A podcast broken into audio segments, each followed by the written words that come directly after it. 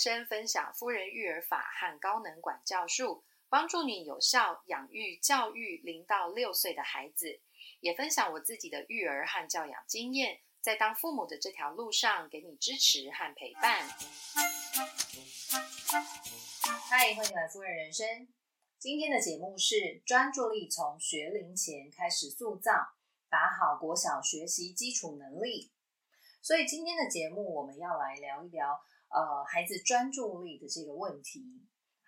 好，呃，多数呢孩子有专注力的问题出现呢，可能是在上了小学之后。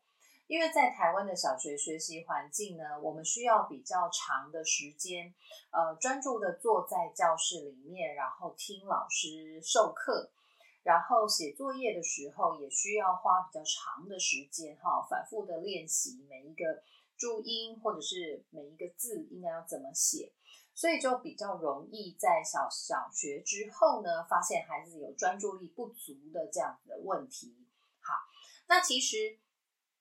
上了小学之后，发现孩子有专注力不足的问题，再开始调整都还来得及哈。低年级的阶段都还来得及调整，但是呃，当孩子同时在面对课业压力的时候，家长应该多少还是会比较有一些时间压力呀，或者是心理压力。好，所以在帮助孩子调整的时候，呃，多半心里面可能还是会比较着急一点。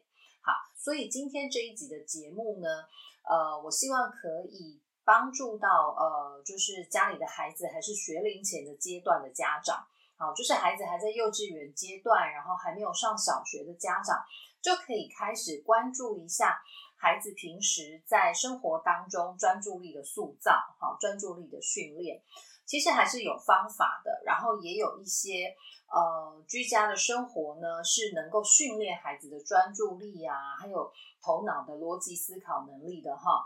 好，那我大概是列了五个重点，然后我们一点一点来分享哈，就是看看这一些还在学龄前阶段的孩子，在居家生活当中，我们怎可以怎么帮助孩子提升他的专注力哈，然后避免。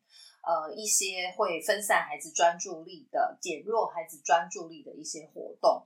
好，那首先第一点呢是减少声光对孩子的刺激。好，那因为现在的孩子呢，他们出生在一个科技非常发达的时代。好，从他一出生开始，他的生活周遭就充满了声音跟光线。那再长大一点，他可能会发现大人常常在划手机。然后透过手机呢玩游戏呀，或者是呃看影片。那家里呢，可能长辈还会休闲的时候会看电视。好，所以孩子的感官无时无刻啊都在被声音跟光线刺激到。那其实对学龄前的孩子来说，这一些声光刺激呢都太过度了，就是太多了。那过度的声光刺激对孩子的影响呢是什么呢？好呃，孩子的感官呐被过度刺激的时候呢，他会呃情绪呈现比较沸腾、比较动荡不安的状态。那他这个情绪在内在，就是他的身体或者是心理状态当中是非常动荡不安的时候呢，他表现在外在的行为，他就是情绪比较不稳定，或者是身体的动作是比较躁动的。好，所以声光刺激对孩子来说呢，并不是一件太好的事情。所以在日常的居家生活当中，我们尽可能的可以去减少孩子接触三 C 产品的机会。好，看电视、使用手机或者是看电脑的时间，尽可能的减少是最好的。那当然，在很多家庭当中呢，妈妈可能一个人要照顾孩子，她还要处理家事，或者是说，呃，有一些孩子在白天的时候是请家里面的长辈协助照顾的，那所以不能避免的，一定会就是看电视或者是看手机。好，那这个时候呢，我就会建议家长尽可能减少孩子，呃，使用三 C 的时间。那如果说不能避免的话呢，那至少我们要让他中间是有休息的时间的。就譬如说三十分钟，孩子必须要再休息三十分钟，或者是休息一小时之后，才能够再看三十分钟的手机或者是电视卡通。好，用这样子的方式去减缓孩子被声光刺激的这个频率，还有时间的长度。好，那这样子的话呢，可以避免孩子的专注力降低。那声光刺激对孩子专注力的影响是什么呢？呃，刚刚有说，就是除了让孩子的情绪会比较不稳定，然后外在的行为比较躁动之外呢，那我们也可以打一个比方来说哈，如果一般我们看书啊，或者是孩子玩玩具，这种就是低程度的感官刺激，它就像是口味比较清淡的食物一样。那三 C 产品呢，这些声光刺激比较。呃，强烈的这一些呃娱乐活动呢，对孩子来说就很像是麻辣锅，哈，是重口味的这些食物。所以你可以想象的是说，当你吃重口味的食物啊，都吃习惯了，每天吃，然后吃个一年、两年、三年的话，请你再回来吃这种很清淡的食物的时候，你就会觉得，哎呦，怎么都没有味道啊，嗯，不好吃。好，那对孩子的感官来说也是一样，他的感官长期的被。呃，三 C 产品这种很强烈的声光不断的刺激之后呢，孩子的感官必须要有足够的强烈度，他才能够被拉起他的兴趣，或者是说引起他的注意力。好，这个时候你再叫孩子回去看故事书或者是玩玩具，那孩子当然就不容易提起兴趣，他当然就不不容易专注了。好，那所以上了小学之后，必须长时间的坐在呃课堂上，然后看着课本，看着黑板，然后听老师说话，对孩子来说一定很无聊。手机啊、电脑里面这些声光的娱乐，才是觉他觉得就是重口味的东西，可以满足他的感官呃享受的那一种呃那种程度。好，所以避免呃长时间的使用三 C 产品，绝对是能够。提升孩子专注力很重要的一个方法，哈，就是过度的使用三 C 产品真的不是好事情，好，那呃，如果说家长他必须要做家事啊，或者是煮饭，然后没有办法呃时时刻刻陪在孩子身边，一定要有一段时间让孩子自己去打打发时间的话呢，那我通常会建议说，我们可以让孩子听故事，用听的方式，而不是用看的。那也不是说，请你打开手机的 YouTube，然后不要给孩子看画面，好，因为呃这两种状态的故事啊，它的呃整个呈现的方式是不一样的哈。如果我们打开这个 YouTube 的卡通，然后不给孩子看画面，只给他听声音，那其实孩子听到的故事，它其实不够完整，因为没有搭配上画面，所以孩子就是对这个故事内容可能一知半解的。所以，我们如果能让孩子听，就是专门的用听的这种故事的话，绝对是比较好的。那像有一些呃书籍、故事书，它有附赠那个 CD，我们就可以用呃收音机播放 CD 给孩子听故事。那也有一些就是成套的故事的 CD 系列的故事 CD 让孩子听。那这个都是对孩子会比较好的呃。一种感官刺激，它不是强度太强的，而且在听故事的时候啊，孩子的大脑其实是有在运作的哦，因为他的耳朵在听，那他的大脑呢就会接收到这个听觉的刺激之后呢，开始运作，于是他会根据他听到的内容，在大脑当中产生画面啊，然后孩子就听懂这个故事大概是什么模样了，好，里面的角色大野狼大概是怎么样啊？然后里面的小女孩大概是什么样？好，所以在听故事的过程当中，孩子的大脑是有在运作的。那这个跟看电视、看手机就不一样喽。看电视跟看手机呢，呃，孩子的大脑就是完全没有在运作的，就是他的耳朵跟眼睛啊，很被动的，一直被声音、光线不断的刺激，刺激到后来呢，就是。呃，耳朵跟眼睛其实就是被动的被刺激，然后大脑是完全没有在运转的状态。好，所以看电视看久了，其实小朋友会傻傻的。好，不如让孩子听故事。那就我所知呢，像有一些线媒体，他们是有在做线上的故事的，好是订阅制的，像亲子天下有啊，还有 KKBOX，他们其实也有线上的故事。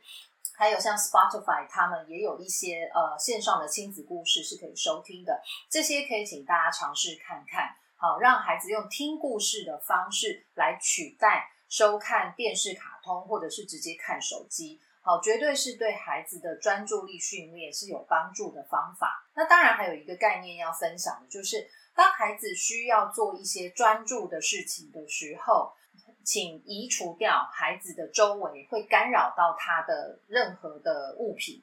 好，譬如说，当孩子要专心吃饭的时候呢，请务必让孩子的座位四周是没有玩具的。那或者是我们不开手机给孩子看，我们也不开电视给孩子看，那就是陪着孩子专心的吃饭。那孩子要睡觉的时候也是一样的道理。如果说呃身边就是有玩具的话，他一定会想要拿来玩，或者是爸爸妈妈在旁边划手机，他也想要凑过来看。好，这些都是没有办法呃稳定孩子的情绪跟呃感官的这一些刺激。所以，尽可能在孩子要专注的时候，就避免掉这些东西。那当然，如果孩子上了小学，他开始要写功课的时候呢，更是需要给他一个能够帮助他专注的空间。好，有适合的房间，或者是一个家中的空间。然后有呃足够的坐书桌的空间，然后还有椅子啊，然后是安静的，不会让他分心的。好，这些是环境的塑造的一个重要性。好，所以呃帮助孩子塑造呃专注力，确实是需要爸爸妈妈想办法让家中的环境成为一个能够让孩子凝聚专注力的一个空间的。那如果说我们是跟长辈一起住啊，或者是跟其他的亲戚一起住，可能家里的人多，比较不容易真的安静的这个时候呢，或许我们就带着孩子到房间去玩，或者是带着孩子到房间去听故事、写作业等等之类的。好，尽可能想办法让孩子可以有一个让他能专注的空间。好，那第二个可以帮助孩子塑造专注力的方式，就是。当孩子正在专注游戏的时候呢，请不要打断他。那我们在居家生活当中呢，可以固定的安排游戏时间，好，就是某一个小时，就是让孩子可以尽情的玩家里面的玩具的时间，或者是在周末假日的时候呢，我们就安排一个下午，然后带孩子去呃适当的空间。公园啊，或者是玩沙的沙坑，或者是玩水的地方，可以让孩子尽情的跑跳，然后很投入、很专注的游戏。好，那这一些都是让孩子练习专注的好方法。哦，因为学龄前的孩子是从游戏当中去学习，所以在游戏的过程当中，他的触觉、视觉、听觉，好，然后呃，不断的被刺激。呃，被玩具刺激，被沙子、被水刺激到，那这些必须孩子很投入的时候，这些呃刺激才能真的成为孩子的能力。好，所以当孩子在真的游戏的时候呢，专注游戏的时候，请不要打扰他。那有一些家长呢，很容易呃，尤其是带孩子到户外的时候，会很担心。好，那个很脏，不要抓。好，那里很危险，不可以去。好，这个很糟糕，不可以做。好，会阻挡孩子进。呃，孩子想要尝试很多不同的游戏，或者是触摸不同的物品的时候，家长可能会很紧张，会去阻止孩子。哈，那其实像这一些呢，都算是呃打断了孩子可以专注游戏的机会。好，所以我们尽可能的就是先准备好适当的、适合的玩具或者是游戏的空间给孩子。那当孩子真的开始玩的时候呢，就请尽可能的不要干扰他，就是让他可以很专心的去玩。那当然，孩子有可能会发生一些呃意外啊，或者是危险。那家长就是尽可能在旁边看着孩子就好了，尽可能不要让自己紧张的情绪、焦虑的情绪去影响到孩子的游戏。好，就比如说。呃，我们带呃我们家两兄弟去公园玩的时候呢，公园现在有很多就是改改装成那种可以攀爬的绳索。那其实孩子在攀爬绳索的时候，我自己是非常紧张的。那我知道我自己在紧张的状态下，我可能就会开始对孩子呃指手画脚的，哈，不要爬这里，然后手啊抓哪里比较安全这样子。那当我发现，就是我自己会在焦虑的时候、紧张的时候，会有这些习惯，哈，会说这些话的时候，我就会选择呃，跟我先生说，嗯，你可以请你去。照顾他们，去看着他们嘛。因为我觉得我去，我一定会打扰到他们，所以我先在这里看就好了。好，然后我就会请爸爸啊去看着两兄弟去爬那个绳索，那我自己留在远处。那其实留在远处看的时候，很多时候还是非常的紧张。那甚至有的时候，孩子真的是抓不住了，然后他可能就是攀着绳索，然后他要往下跳。那其实呢，地面上呢，可能就是那种比较软的橡胶地板，或者是他就是在沙坑里面的这种绳索，所以他真的是让孩子跳下来的时候，也不至于到真的受伤。好，所以我会不断的提醒自己，就是不要太紧张，然后呃，不要一直碎碎念。好，然后让爸爸去做这件事情，因为爸爸不会像我这么焦虑。好，所以就是用可能用适合你自己的方式，然后去让孩子有机会能够专注的游戏，然后让他练习专注力以及他身体所有的能力。好，这个也是提升孩子专注力一个很好的方式。那也有一种状况，可能是说，当孩子在游戏的时候呢，他发生了一些状况，就是跟同才一起玩的时候，可能吵架了，或者是他们的某一个玩具找不到了，这怎么办呢？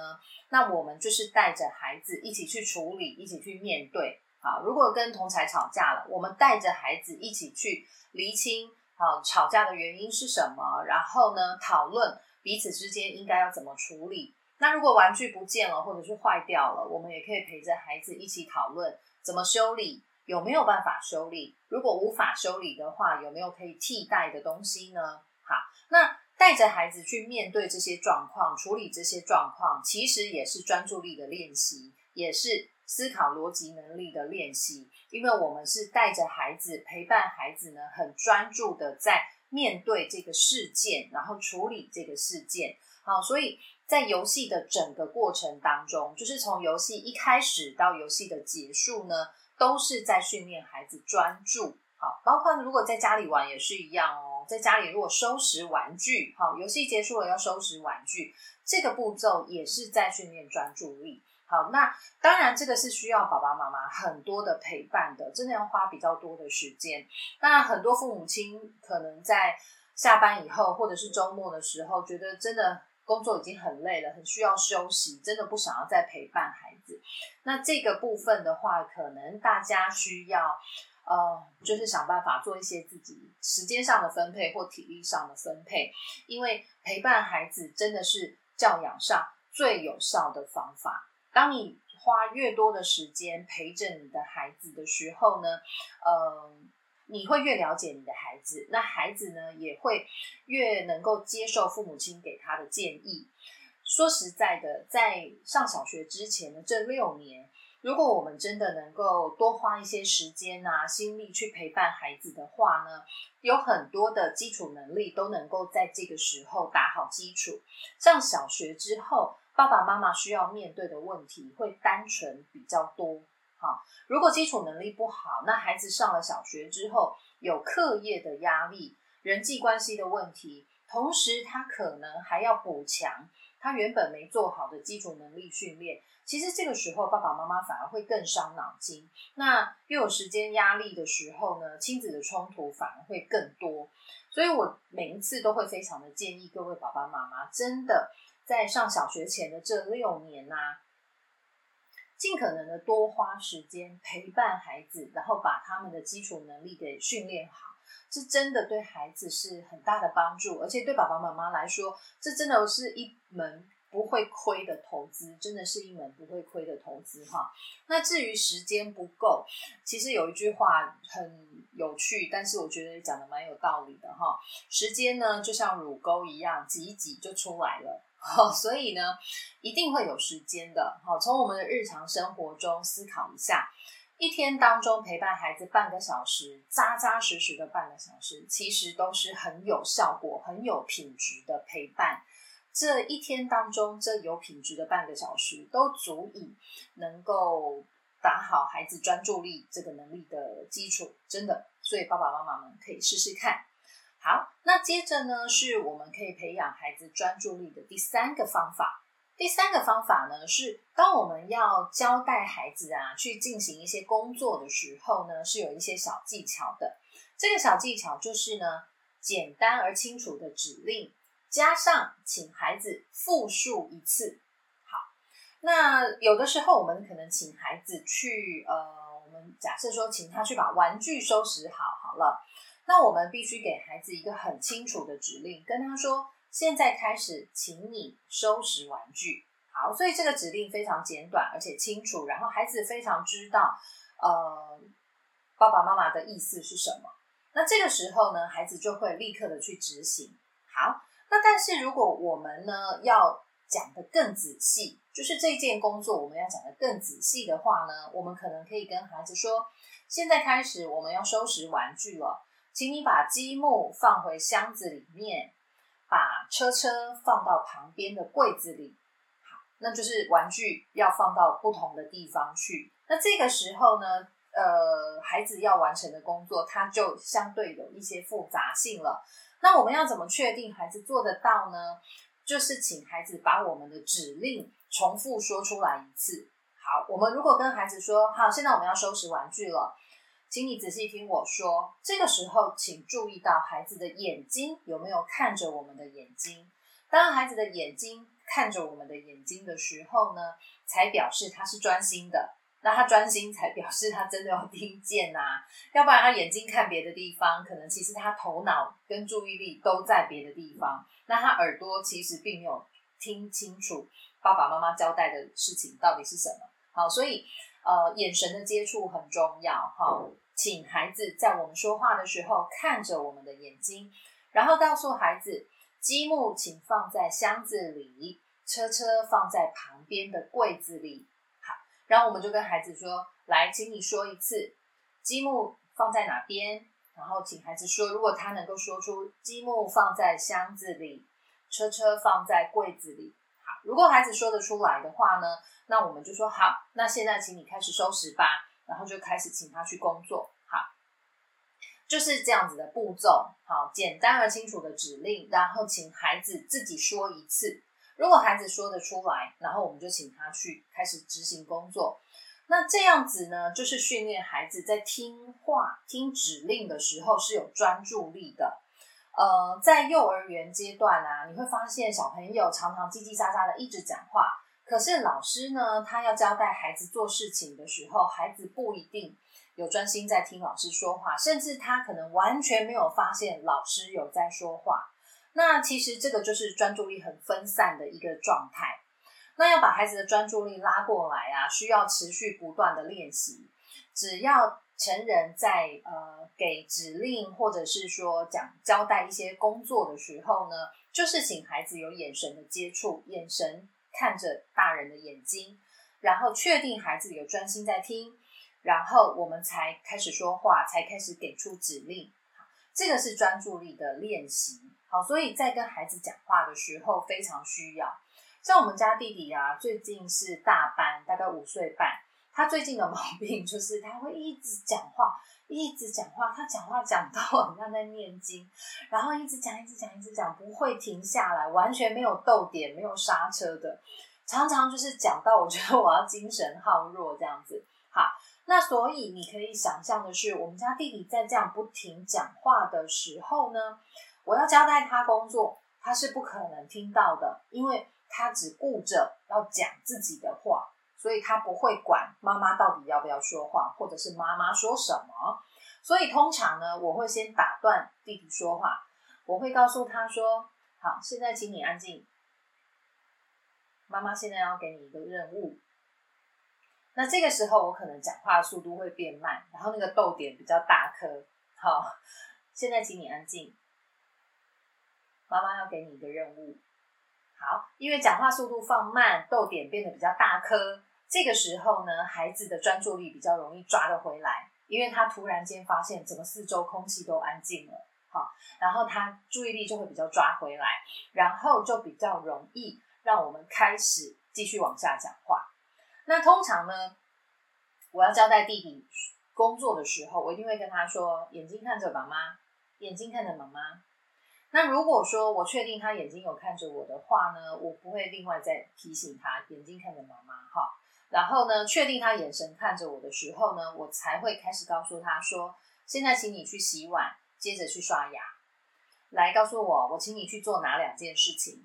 他就会说，呃，洗碗，然后刷牙，然后我就会说好，出发，然后他就会开始工作。好，那所以呢，请孩子专注的先听取爸爸妈妈给的指令，然后请他复述一次，这也是专注力的训练。上了小学之后，课堂上老师在给指令的时候，孩子才会能够专注的听见老师说话，然后接着去执行老师的指令。好，所以专注力的训练，这个也是在居家生活当中可以试试看的方法。那可是对于就是年龄比较小一点的孩子，两岁、三岁的孩子，他们的专注力是非常容易就是被拉开来的。就譬如说，我们请孩子啊，把杯子拿到厨房去放，那他可能在走到厨房的路上，他就看到哎旁边有什么玩具，哎，他就被吸过去了。然后或者是说，呃，他看他又听到旁边有个什么声音，他就停下来看，然后手上的杯子就忘了要干嘛了。好，年纪越小的孩子越不容易集中注意力，他的注意力越容易被其他的东西吸引过去。所以爸爸妈妈就是还得注意一下，年纪比较小的孩子呢，我们得时时刻刻提醒他，当他的注意力被拉走的时候，我们得拍拍他，或者是叫他的名字，弟弟，杯子放厨房。然后哦，他的回神了之后呢，他才会回归正途，然后再往图厨房去，才想起自己的工作是什么。好，所以小一点的孩子在训练专注力的时候，需要成人真的比较多一点的提醒跟协助。好，但是在居家生活当中呢，就是持续的练习。好，孩子随着年龄增加的话呢，他们的专注力绝对会持续的提高的哈。那接着是第四个可以训练孩子提升专注力的方法，就是体能活动。好，现在的孩子因为多数都是居住在城市里面。那所以呢，孩子能够有大肢体活动的空间相对的少，非常的多。当然，大肢体活动的机会也就比较少。那就算去上幼儿园呢，幼儿园的活动空间可能也不是非常的宽敞，也或许是不够宽敞吧。因为可能一个幼儿园当中，它必须收很很几十个孩子，那每一个孩子可以使用的空间，就是平均分摊下来，可能。还是相对的，呃，相对的较拥挤一点，所以孩子想要跑啊、跳啊，甚至是喊叫啊，可能机会都不多，然后也没有一个这样子的空间可以让孩子去活动。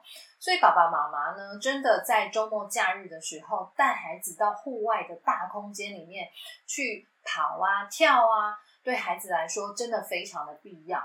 大肌肉的活动是让孩子去宣泄体力。很重要的事情之外呢，透过这种大肢体的活动，也能够去呃减缓孩子情绪的压力。因为孩子可能日常生活中多少有一些被父母亲教养而面而产生的压力，或者是在幼儿园的时候人际关系的压力啊，或者是老师比较严格啊，会产生的这些压力等等等等的，这些都能够透过体能活动、大肢体活动去抒发掉。好，所以。体能活动除了去消耗体力、抒发压力之外呢，另外还有一个很重要的价值，就是能够训练孩子的专注力。为什么呢？因为今天孩子如果他的体能活动是相对需要一些技巧的，他就必须有足够的专注力才能够完成。什么是需要技巧的体能活动呢？譬如说像负重，就是搬重物，或者是平衡。还有就是感觉统合这一种练习的活动，都算是呃需要技巧的一些体能活动。那当孩子呢，他必须要去完成这些需要技巧的活动的时候，他必须非常的专注。想想看，如果孩子今天他是走平衡木，他走平衡木的时候，他一定要保持专注，他才有办法保持平衡啊。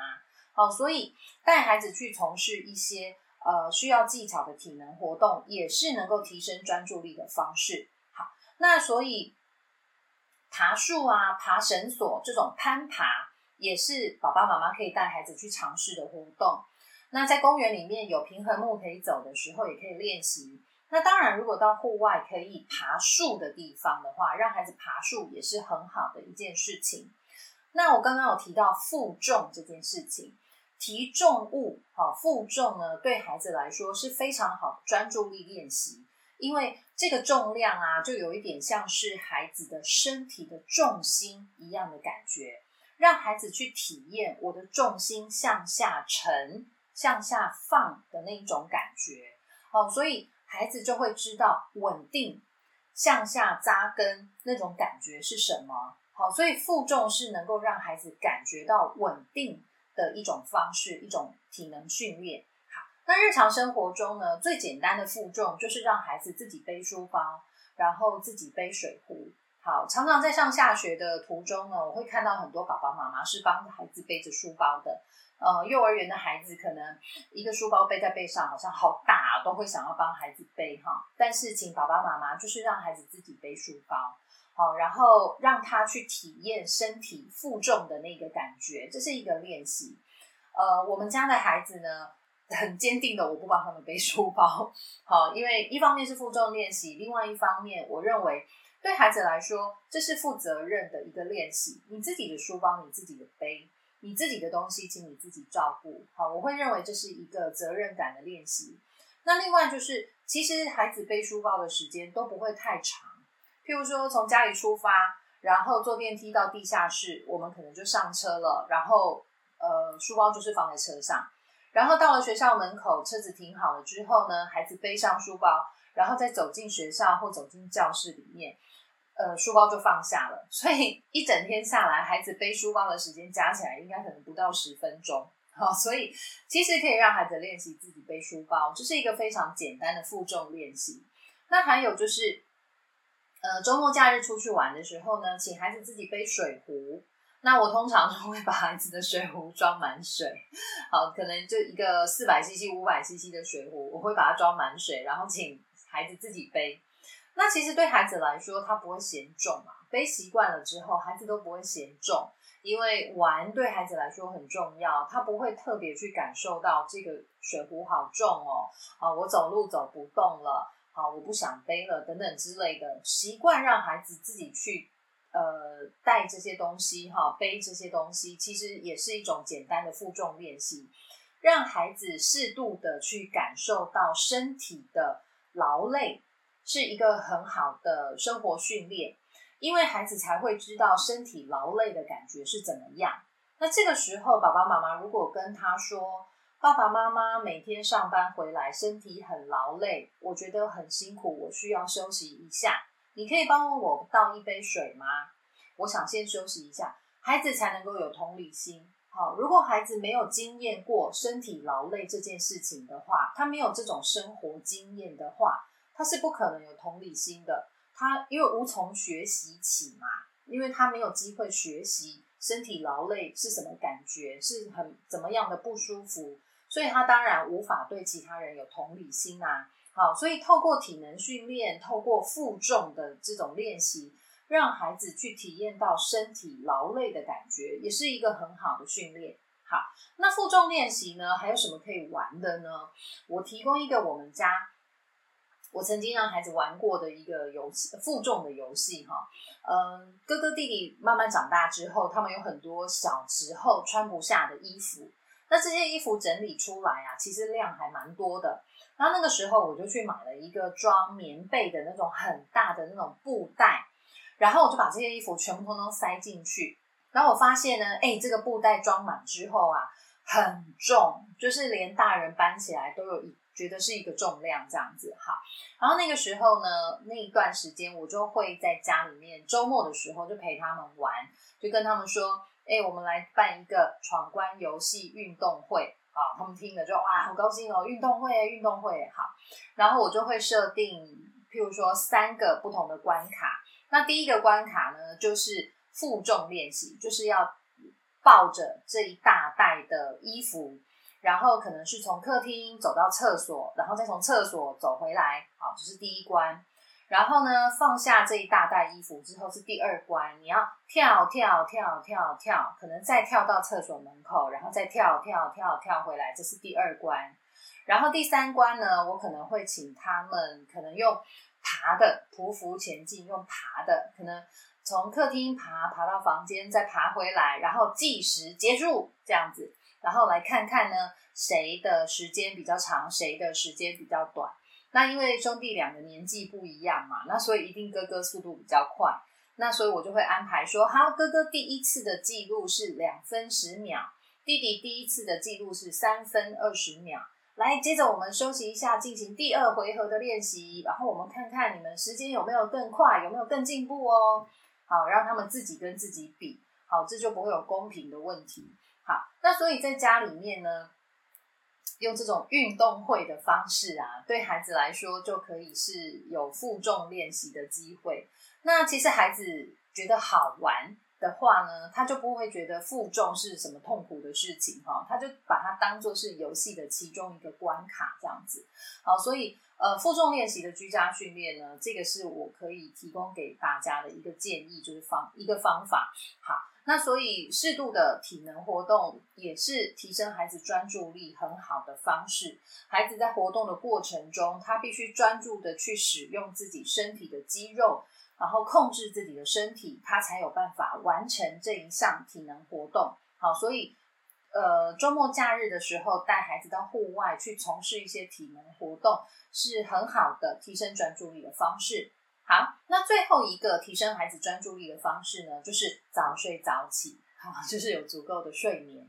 好，现在很多的家庭哈，孩子的睡眠时间呐，常常是跟着大人一起的。所以我知道有很多的孩子大概都是十点才上床睡觉，可是十点上床睡觉滚来滚去，真的入睡可能都已经十点半了。那隔天早上呢，幼儿园的孩子可能七点起床，那这样子算起来可能不到九个小时的睡眠时间。对于幼儿园阶段的孩子来说呢，夜间的九个小时的睡眠其实还是太少了哈。呃，幼儿园阶段的孩子晚上其实睡十一个小时、十二个小时都不为过。好像我们家的孩子呢，是早上呃晚上八点半就上床睡觉，然后早上六点半起床。好，所以睡眠的时间呢，大约有十个小时。好，那早上孩子会赖床吗？不会，因为他们早睡，所以早起对孩子来说并不是太大的问题。所以我会建议爸爸妈妈呢，尽可能让幼儿园阶段的孩子啊，早一点上床睡觉，九点就上床睡觉，或者是八点半就让他们上床睡觉，让他们睡足了时间之后呢，第一个早上起来比较不容易赖床。那第二个呢，当他睡足了，有足够的体力的时候呢，白天他在学校呢，才有足够的体力专注的去学习，因为专注是需要体力的。专心呢是一种，就是大脑啊在高速运作的一个状态。那大脑在运作的时候，它会消耗掉的能量啊，是比身体肌肉活动的时候消耗的能量要多上两倍、三倍的。所以在孩子夜间的连续睡眠啊，有足够的时间，对孩子来说还蛮重要的。他白天才能有足够的体力，帮助他专注的去学习。好，所以有可能。孩子的专注力不足，或许是因为他夜间的睡眠并不够。我们可以从呃提早让孩子上床睡觉开始试试看，是不是就能够改变孩子在白天专注力不足的状况？这个也是爸爸妈妈可以试试看的。那以上呢就是五个建议，可以帮助大家透过日常居家生活，帮助孩子提升专注力的方式，大家可以试试看。呃，在照顾学龄前的孩子啊，不容易，因为他们有非常非常多的生活能力啊，还有生活习惯啊、价值观念，全部都还在建立的阶段。所谓建立的阶段，就是说他们原本的基础是零，我们必须从零，从一张白纸的状态开始，帮孩子建立这些生活习惯、价值观等等之类的。然后我们要花。很长的时间，然后反复的、不停的，可能练习同样的事情，提醒同样的重点，这真的很累人，也很烦人。但是还是那一个，还是那一句话，在上小学前的这六年，我们所投资下去的时间还有精力呢，绝对是不会赔钱的。在小孩子上小学之后，都能够展现出成果。这个是我我在我自己的孩子身上。呃，很真实的感受到的这个发现，所以我才会跟大家分享，也是这么也如此的去建议大家，孩子的基础能力还有很基本的一些价值观念的建立，是在幼儿园阶段很重要的发展。那爸爸妈妈愿意多花一些时间去陪伴跟了解他们的话呢，上小学之后，孩子真的能够会比较有自信一点，然后他的基础能力好，他在学习的时候，这个速度跟效果绝对也都会比较好的。好，那以上呢就是今天节目内容的分享。那最后的广告呢，还是一样，夫人人生和台湾市性发展促进会合作的系列课程。爸妈，您真的了解我吗？这个课程已经进入最后两堂课喽。好，这一周还有下一周二十二号就是最后一堂课了哈。徐怀仙秘书长跟我们分享了十五个不同的主题，都是孩子在日常生活中常见的问题，譬如说。十二月十五号这一天，秘书长要跟我们分享的是孩子爱打人这个状况可以怎么处理。那欢迎大家呢，可以在星期四早上的十点，在线上跟我们一起收听徐花仙秘书长分享的这些教养的技巧的内容。好，那这些相关的资讯呢，都能在夫人人生的粉丝页上面找到。那当然，也就欢迎大家能够持续的追踪。富人人生的粉丝页，你就不会错过任何课程的资讯。好，那谢谢大家今天的收听，我们就下次再见喽，拜拜。